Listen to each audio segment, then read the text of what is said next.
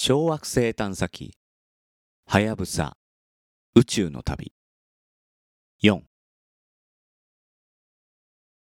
はやぶさは決して体調が万全とは言えない中で2ヶ月にわたって糸川の観測を行った。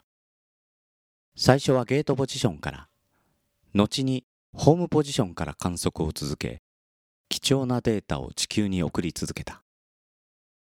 アメリカの科学者たちははやぶさが撮影した写真を見て声も出なかったという。多くの科学者はすぐに写真の解析を始めたが鮮明な写真が大量にあって解析が追いつかない。と嬉しい悲鳴を上げた。はやぶさが撮った写真は運用チームにとってもありがたい成果だった。糸川の表面の様子が鮮明にわかる写真を駆使することでどの場所にどう着陸するかを詳細に詰めていくことができたのだ。写真をもとに糸川全体の地図が作られ特徴的な地形の場所にはニックネームも付けられた。岩石による凹凸がなく広く滑らかなラッコの胸の部分にあたる場所はミューゼスの海。はやぶさのもともとの名前がミューゼスシーだったことが命名の理由だが海はアルファベットの C と海の C を引っ掛けている。この他にラッコの左脇のクレーターらしき場所にはハヤブサの母校にちなんで内の裏。ラッコの足の部分にあたる大型クレーターと思われるところはウーメラ砂漠というニックネームとなった。ウーメラ砂漠は地球に帰還するハヤブサが糸川のサンプルを収めたカプセルを落とす予定のオーストラリアの砂漠の名前。この名を糸川の地形につけたのはカプセル回収への強い願いを込めてのことだ。2005年11月4日着陸のリハーサルが行われることとなった。着陸といっても実際には着地せず、静かに糸川に接近してから離れるというもの。午前4時17分、糸川から3.5キロの位置で地上からの指令を待っていたはやぶさがゆっくりと降下を開始した。はやぶさが糸川に接近するまでには数時間がかかる予定。管制室ではチームのメンバーが無言のままモニター画面を食い入るように見つめていた。緊張の時間が過ぎていく。降下試験は中止だ。上昇する。静まり返った管制室にプロジェクトマネージャー川口教授の声が響いたのははやぶさが降下を始めてから約8時間後のことだった。一体何が起こったんだ？集まっていた報道陣は口々にささやき合った。それから4時間後に川口教授が発表したところによると降下を続けていたはやぶさは高度 700m までは順調だったのだがその後本来予定されていた軌道からそれてしまっていたというのだ。降下は地球からの指令を待たず探査機自身が判断しながら行う。しかし接近した付近に明るい部分がいくつもあったためはやぶさはどこに向かって降りればいいのかわからなくなりずれた方向に飛んでいってしまったのだった。翌日チームは緊急会議を開き次のリハーサルはどうするかどの場所にどう降りていくかなどを話し合った。失敗に終わった1度目も含めて降下リハーサルは全部で3度行われた。2度目は失敗から5日目の11月9日。この時は地形に惑わされることもなく、はやぶさは糸川の上空70メートルまで近づくことができた。3度目のリハーサルは3日後の11月12日。このリハーサルの大きな目的は、はやぶさに積んできたミネルヴァを投下することだ。ミネルヴァは糸川を観測するために開発された手のひらに乗るほどの超小型探査ロボット。重力が地球の10万分の1の糸川の表面をぴょんぴょん跳ねながら自分で移動し内蔵されたカメラや温度計を使って未知の小惑星を調査するのだ。このミネルヴァへも大きな期待がかかっていた。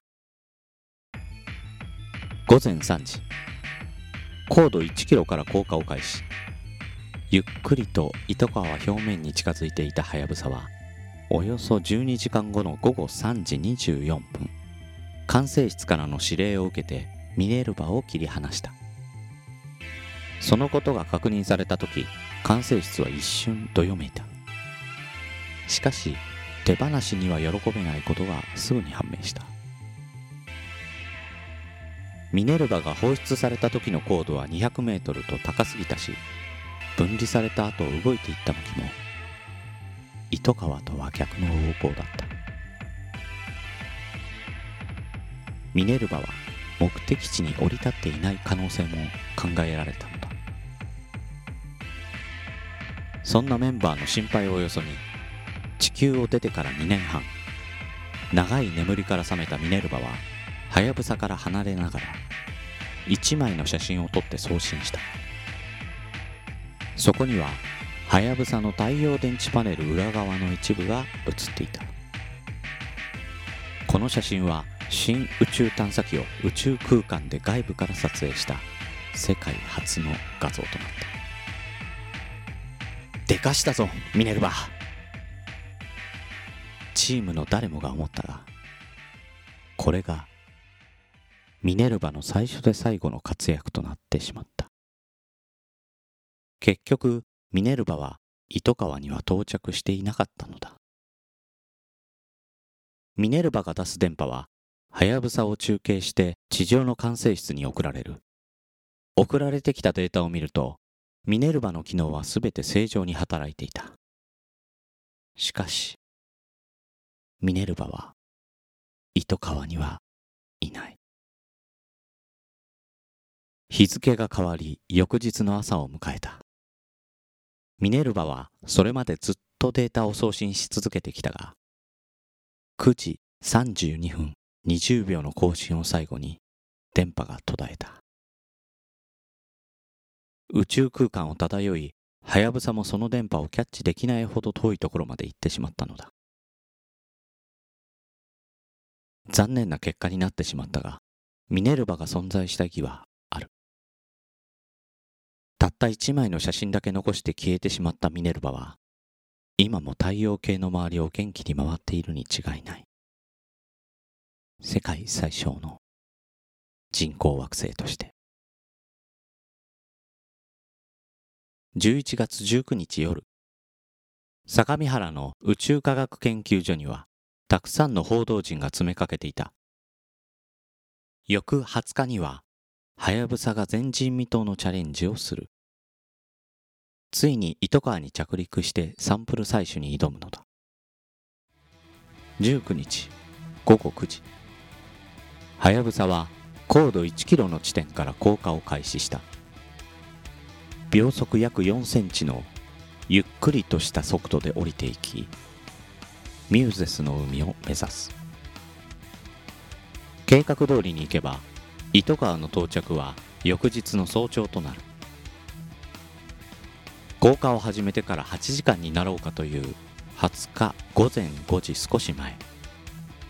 地上から GO の信号が送られた。はやぶさから糸川までの距離は100メートル。プレスルームではモニターの前に報道陣が群がり画面に映し出された管制室の様子を見守っている。糸川の表面の重力は地球の10万分の1程度。つまりそこにあるものは地球の10万分の1の重さになるということ。地球なら1トンもある大きな岩もその場所ではたった 10g にしか感じないのだ。そんな場所で地球と同じような方法によってサンプルを採取することなどとてもできない。例えば探査機につけたドリルで表面に穴を開けようにも何かで探査機をしっかり固定しておかないと穴が開く前に探査機自体が上に飛んでいってしまうのだ。そこで試行錯誤の末に独自のサンプル採取収集方法が考えられた。その方法は探査機が小惑星表面に触れた瞬間重さ数グラムの弾丸が秒速300メートルほどの速度で打ち出される。高速の弾丸をぶつけることで表面は打ち砕かれてかけらが大きく弾き出されるのだ。これをはやぶさの機体の下から伸びるサンプラーホーンと呼ばれるラッパ型の装置で回収し探査機内の収集箱へ集めるのである。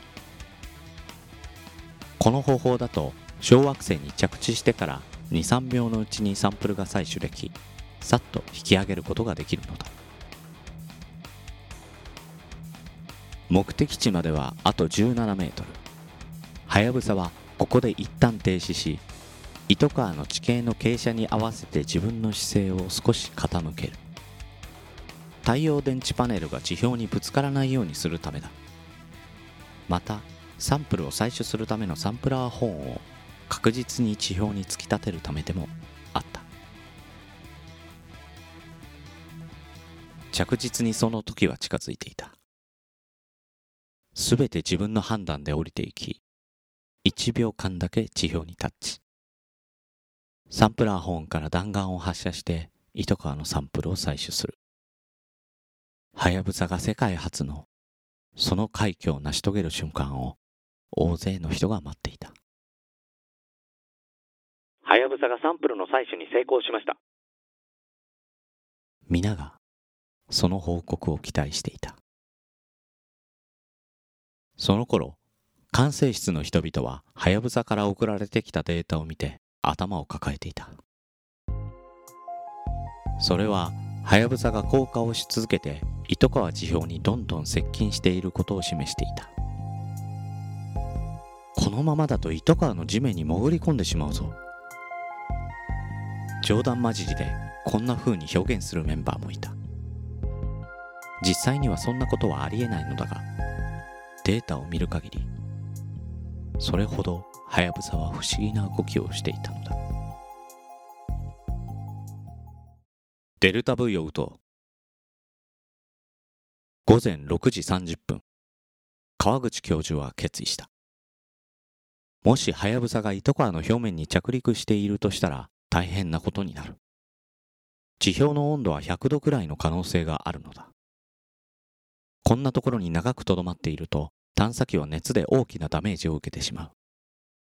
それを避けるためには直ちにハヤブサを糸川から離さなくてはならない。デルタ V を撃つ。というのは化学エンジンを吹いてハヤブサを強制的に上昇させる緊急の指令のことだ。ハヤブサは糸川に着陸できずサンプラーホーンによる弾丸の発射もなかった。残念です。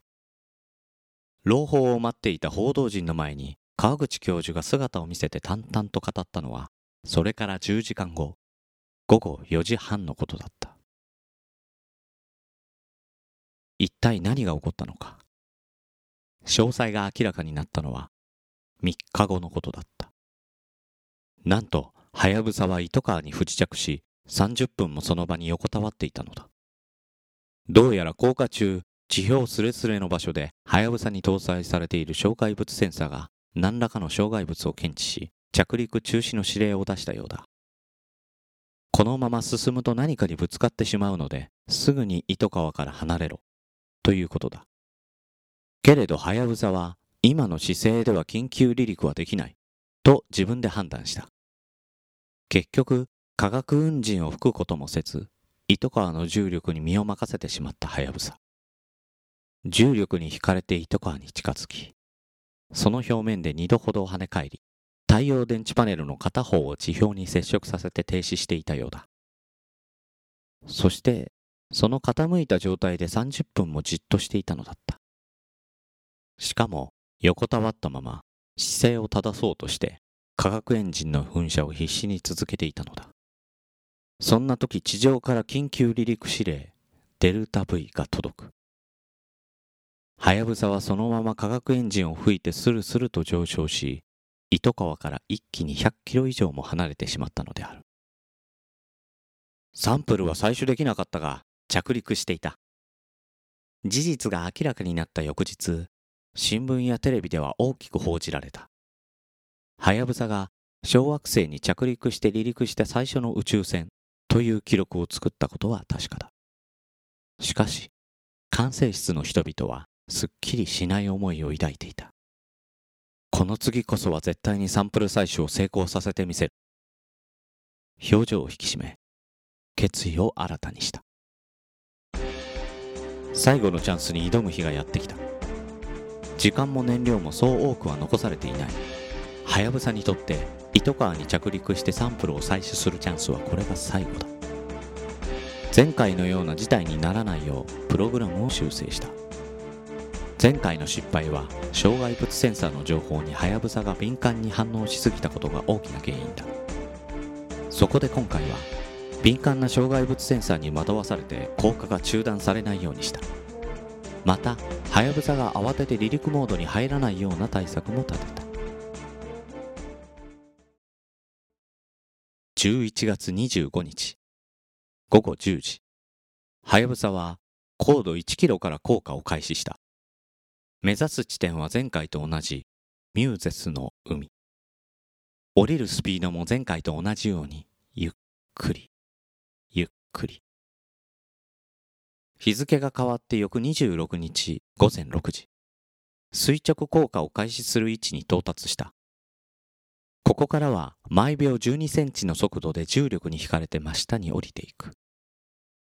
この先は管制室からの指令で動くことはない。はやぶさ自身の判断で地表を目指すことになる。6時53分。スピードを落としながら高架35メートル地点に到達。ここからは近距離用のレーザー高度計を使って糸川までの距離を測定しながら近づいていく。高度計からは4本のビームが発射されそれぞれが地表との距離を測るのだ。33メートル、32メートル、31メートル。高度計による測定値を読み上げる声が管制室に響くチームのメンバーはその声に耳を澄ませながらモニターの画面を見つめる。7メートル、この声が響いていた頃はやぶさは一旦動きを止め糸川表面の地形に合わせて自分の姿勢も少し傾けた。時間は午前7時ジャスト。はやぶさは秒速4センチの速度でしずしずと目的地に近づいていく。もうすぐ目の前に着地が迫っている。はやぶさが糸川表面に降り立つ予定時間は午前7時7分。スタッフはじりじりしながらその時を待っていた。ついにその時刻がやってきた。しかしスタッフの緊張はまだ解けない。管制室にいた全員がこわばった顔で一台のモニター画面をじっと覗き込む。はやぶさが確かに糸川に舞い降りサンプルを採取したかどうか。その結果をこのモニターが知らせてくれるのだ。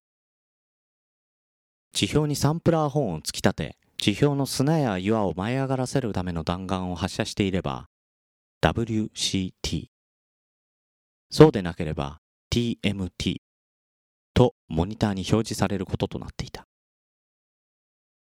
午前7時35分。パラパラと表示が塗り替えられる画面の右下の緑の3文字がくっきりと浮かび上がった。息を飲むスタッフ。その目に映ったのは WCT 管制室はどよめきついに笑顔があふれた。取材に訪れていた報道陣からも歓声が上がり拍手が沸き起こった。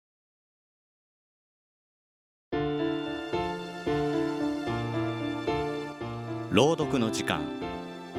小惑星探査機はやぶさ宇宙の旅。全7話。この番組では感想リクエストをお待ちしております。宛先はグリーンドット朗読 at gmail.com もしくは朗読の時間ツイッターアカウントへの DM まで。ナレーターはグリーンでした。